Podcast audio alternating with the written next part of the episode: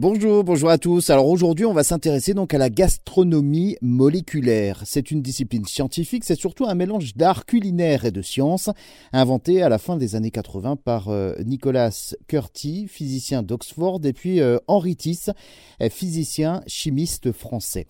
Alors la définition de la cuisine moléculaire est de cuisiner avec des ustensiles rénovés, c'est-à-dire issus de laboratoires comme de l'azote liquide, des siphons, des évaporateurs rotatifs, des filtres à friter, des circulateurs ou encore des sondes à ultrasons.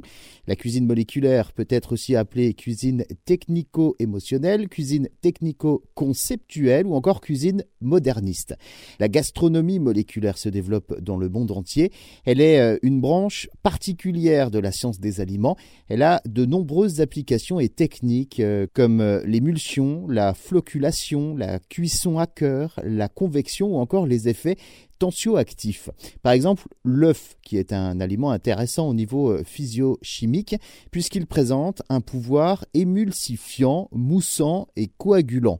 Dans la préparation d'un flan, par exemple, l'œuf est un coagulant qui peut donc euh, être remplacé par de l'agar-agar, extraite de certaines algues rouges, car il présente des propriétés euh, comparables. La gastronomie moléculaire qui permet donc de chercher ces substituts adéquats à partir de l'étude des propriétés propriétés physico-chimiques des aliments.